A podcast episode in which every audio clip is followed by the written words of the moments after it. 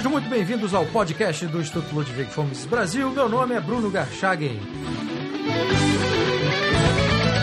Hoje eu converso com Liz e Ricardo do grupo de estudo Ludwig Fomises.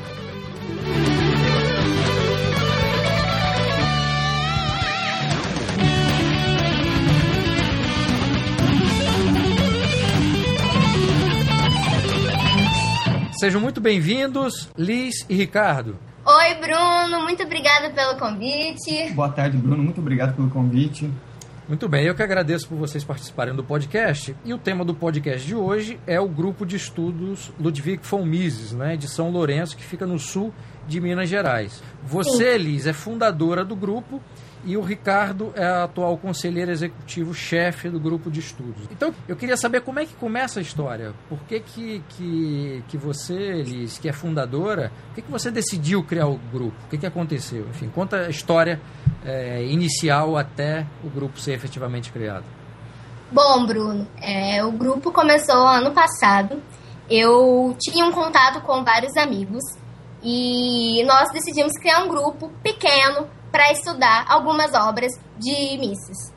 E com o passar do tempo, eu conheci o Estudantes pela Liberdade e resolvi ampliar o grupo, ou seja, filiar a rede Estudantes pela Liberdade. O grupo ele começou bem pequeno, assim, eu e mais uns três amigos, e conseguimos é, expandir o grupo para outros cursos da Faculdade de Direito de São Lourenço.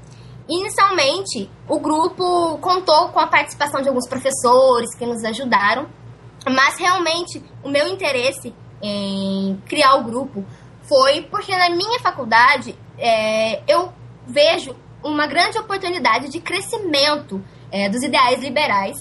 E eu vi realmente a necessidade que os alunos possuem de conhecer o liberalismo, conhecer as ideias liberais e ampliar o seu conhecimento. Realmente por isso, até porque, como você disse, nós moramos numa região pequena, sul de Minas Gerais.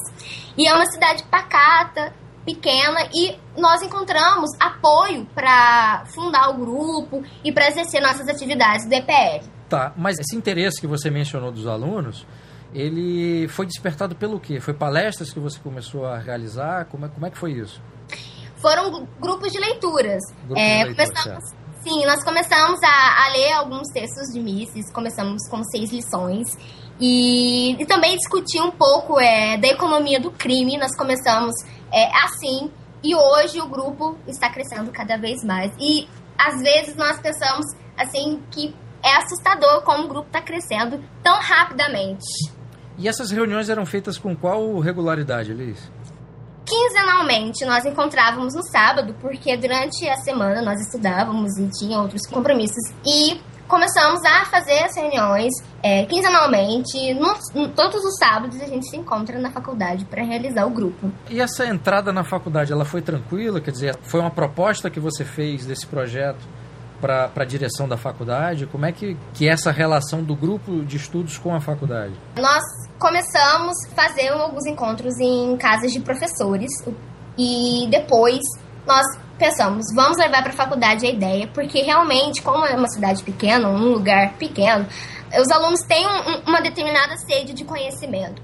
E falamos assim, nossa, interessante trazer para a faculdade. E a faculdade apoiou muito, muito mesmo, os professores, principalmente o coordenador do curso de Direito, o professor Diogo Baixa, foi o, o professor que abraçou a ideia e falou: vai dar certo, vamos trazer para a faculdade, vai dar certo, vai ser legal, os alunos vão gostar. Nós enfrentamos é, uma certa resistência no começo. No começo eu fui ameaçada por um grupo de esquerda da cidade. Mas é, nós não paramos, a gente não ficou pensando, não vamos parar o grupo por causa disso, não. Pelo contrário, nós sentimos maior necessidade de continuar o grupo porque realmente está tendo muita eficácia e reconhecimento. Mas essas ameaças eram grupos que estavam dentro da faculdade ou de fora da faculdade? Olha, Bruno, foram pessoas de um grupo da cidade, dentro da faculdade mesmo, alunos do quinto, sexto período de direito, que ficaram sabendo do grupo de estudos, que ficaram sabendo é, da minha atuação pelo EPL e, e, me mandaram várias ameaças ligando na minha casa e etc. No começo eu fiquei muito assustada porque eu só tenho 19 anos e é uma coisa nova que aconteceu na minha vida, repentinamente. Mas eu não me intimidei por causa disso. Esse apoio do, do, do, do professor, né, de um professor específico que você, que você falou, né, Liz? Sim, sim. É... Existem outros também, Bruno. É, nós conseguimos o apoio de uma professora de economia jurídica da faculdade. E esse apoio foi porque eles queriam estimular o debate dentro da faculdade ou porque já conheciam as ideias da liberdade, já tinham contato e achavam que era importante ter um grupo desse tipo dentro do, do, da academia? Bom, Bruno, o professor Diogo Baixa, ele realmente aceitou a ideia de formar o grupo. Ele não conhecia o, o EPL, eu realmente é, apresentei o Estudantes pela Liberdade e a proposta do grupo de estudos Ludwig von Mises. E ele achou interessante, falou, nossa, Elias, é muito importante essa atuação, que nossa faculdade, é, como ela é pequena, não há, é, pequena assim no que eu digo de, de alunos interessados em, em movimentos, ele falou para mim, Lias, fantástico, vamos abraçar essa ideia. Agora, a professora Kátia Flore, que é uma professora de economia, ela dá aula é, de economia nos primeiros períodos do direito, ela já tinha um contato com as ideias liberais e ela sempre me apoiou nesse ponto de vista e ofereceu aí uma ajuda pra gente, um suporte muito grande. Quando é que o grupo foi criado? Além de você, tinha outra pessoa, você que mesmo que liderou a criação desse grupo? Bom, é, era um grupo de amigos. Eu e o Eduardo Oliveira e o Rafael Caetano, nós tínhamos um grupo. Nós fazíamos é, alguns encontros e participamos de, alguma, de algumas aulas do professor Carlos Ramalhete.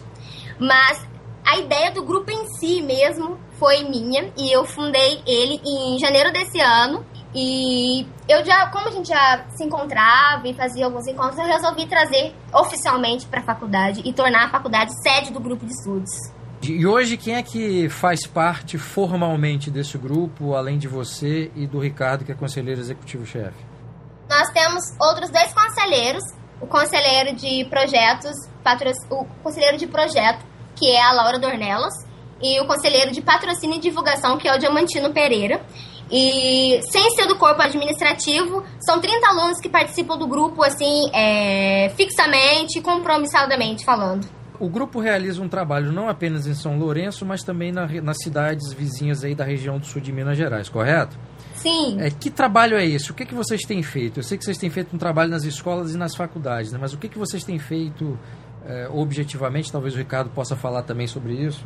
Bom, Bruno, eu eu gostaria de acrescentar um ponto que nós estamos trabalhando atualmente com a divulgação das ideias da liberdade e da propriedade privada dentro da, da universidade da cidade, que é a Universidade de São Lourenço, e das escolas públicas, que é o mais importante, onde tem um foco de doutrinação ideológica é, da esquerda. E nós estamos buscando principalmente erradicar esse foco, poder transmitir o que Mises dizia para esses alunos. E, Bruno, nós fizemos uma atuação no ensino médio. Nós vamos palestrar em diversas escolas da região, Soledade de Minas, Caxambu, Carmo de Minas, é, Conceição do Rio Verde. Nós vamos até as escolas e fa fazemos, é, realizamos algumas palestras sobre empreendedorismo, propriedade privada, é, sobre a vida de Ludwig von Mises, a escola austríaca. E realmente é um trabalho muito bonito, Bruno, e muito emocionante, porque alguns alunos Semana retrasada nós fizemos um evento é, numa escola da região, uma escola pública da região do ensino médio, e um aluno disse pra gente assim: é, eu me senti muito feliz com a chegada de vocês aqui para conversar com a gente sobre isso, porque muitas das vezes nós somos esquecidos. Muitas das vezes esses projetos focam mais em escolas de nível particular e, ou em cidades grandes. E eles ficaram muito animados, foi um feedback muito bom, muito bom mesmo. E é nessas escolas onde vocês já fizeram esse trabalho, essas palestras e tudo, esses encontros, é, era para o pessoal de ensino fundamental, ensino médio ou misturado? Não, só ensino médio mesmo, terceira e segunda série de ensino médio. Tá. E quando esses alunos têm o um primeiro contato, assim, depois da, da, palestra, qual é a reação mais comum, assim, pelo menos daqueles que, que, que, se aproximam e vão conversar? Que tipo de retorno vocês têm tido de, desse, desses adolescentes? Bruno, o retorno, eles querem se enganjar. Eles procuram é, participar do grupo, perguntam quando que vai acontecer os encontros, é, como que faz para participar dos para Liberdade, os eventos do EPL. E principalmente quando falamos de empreendedorismo, eles perguntam sobre a propriedade, o que é a propriedade. Eles ficam é, realmente abertos é, para receber é, esse conhecimento e eles buscam de todas as formas é, meios para que possa participar é, efetivamente do grupo. Eles, eles querem, e nós conseguimos perceber isso, é perceptível, é visível, que eles querem atuar. Eles querem encontrar um meio de atuação, de ajudar o grupo, porque eles sabem e acreditam na liberdade. E eles fazem muitas perguntas, é, gostam, procuram, vão no Facebook, comenta, partilha, chama mais amigos. É muito interessante. Uma, uma informação bastante comum que, que, que eu tenho fazendo podcast, também fora do podcast, é em relação ao grau de doutrinação que a gente vê muito em muitas escolas, né? Vocês tiveram algum tipo de problema com relação a isso? Algum um ou outro aluno ou até professor reagindo negativamente a, a, ao, aos encontros que vocês promoveram ou, não, ou isso não aconteceu? Olha, Bruno, nós sempre tivemos isso. Porque quando nós vamos às escolas públicas, nós sabemos que a doutrinação é, marxista já é consolidada. Nós sabemos que há uma, uma fundação de Paulo Freire dentro dessas escolas. Então percebemos que os, os professores já estão como posso dizer? Eles já sabem que a gente está ali para atuar pela liberdade. Exatamente. E aí eles oferecem uma certa resistência. Alguns fazem perguntas pra, só para criticar mesmo. Perguntas irônicas. Sim, sim. Para denegrir o movimento. Sim, isso é, é, muito perceptível. E nós encontramos, na faculdade de São Lourenço, é, nós não encontramos os professores. Porque muitos professores se identificam com as ideias liberais. Exatamente. Mas nas escolas públicas, é, é um descaso realmente, nós encontramos. E fora isso, foi só essa ameaça que aconteceu de grupos é, da cidade, que grupos de esquerda, de professores que doutrinam alunos, eles, eles selecionam vários alunos e fazem encontros na cidade, etc. E eles tavam, já estavam sabendo do grupo de estudos. E aí eles começaram a nos perseguir. Qual é a programação de trabalho que vocês têm para o ano de, de 2015? Né? Vocês já iniciaram um trabalho, o que, que vocês pretendem fazer daqui para frente, nesse primeiro nesse, e no segundo semestre do ano? Bruno, é, nós trabalhamos com uma agenda mensal. Para o primeiro semestre, nós focamos no grupo de estudos e nos grupos de leitura. E no segundo semestre, nós focamos é, no Liberdade na Estrada, fomos selecionados pelo EPL para participar do Liberdade na Estrada. É um evento que o EPL realiza, enviando palestrantes para cidades para fazer um, um, dia de palestra. O nosso segundo semestre vai ser pautado apenas no Liberdade na Estrada. E nesse primeiro semestre nós estamos focados assim no grupo mesmo, nos grupos de leituras, nos debates Debate. e nos workshops, porque nós também é, levamos é, alguns treinamentos como debater, oratória, é, como é, escrever artigos liberais e etc.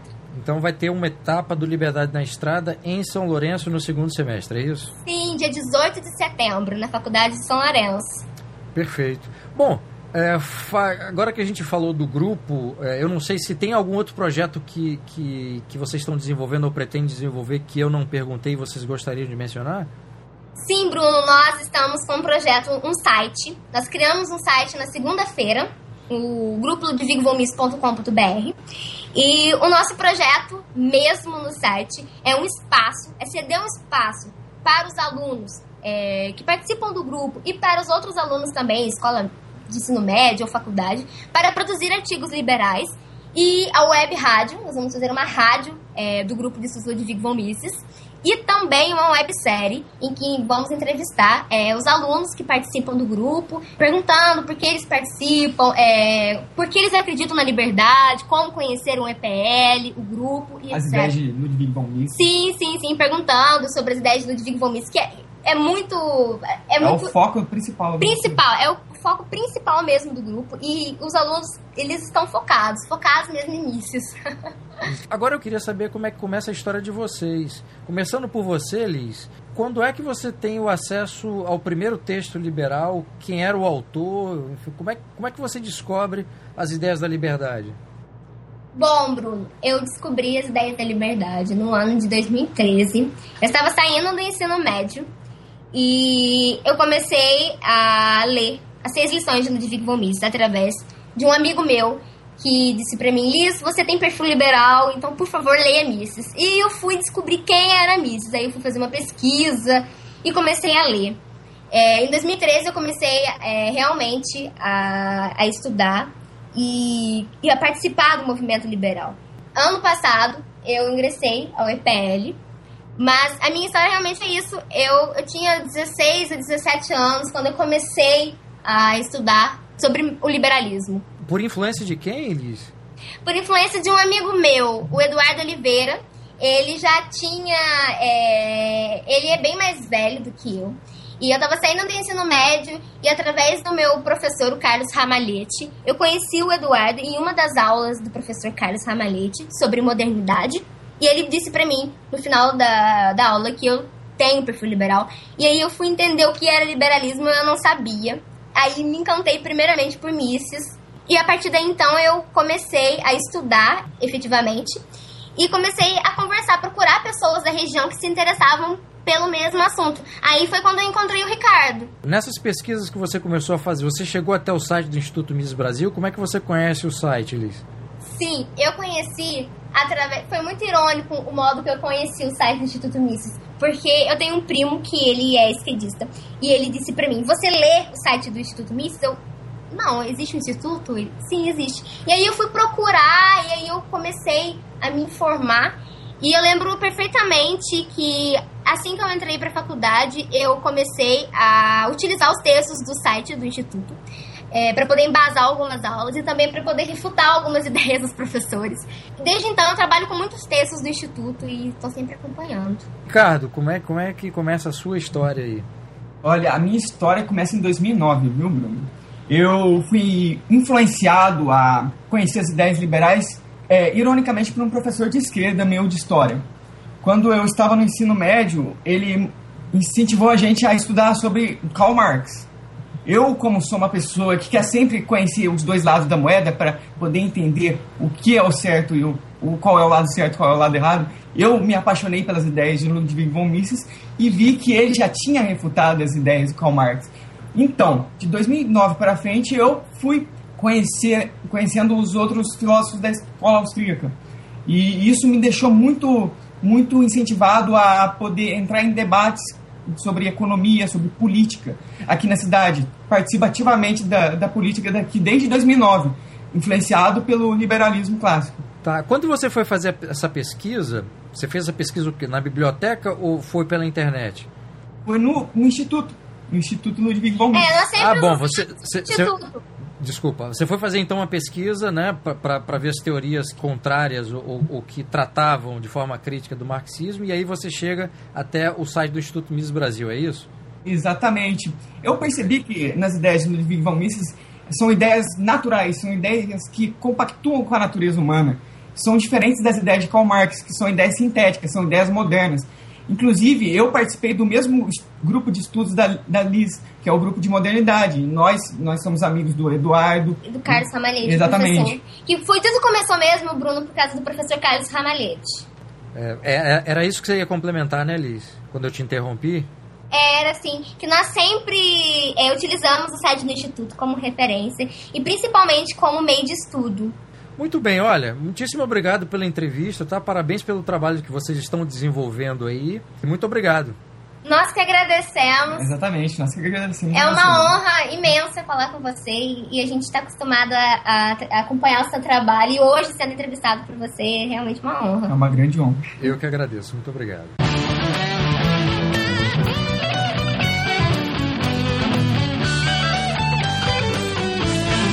Este foi o podcast do Instituto Ludwig Mises Brasil. Meu nome é Bruno Garchagen.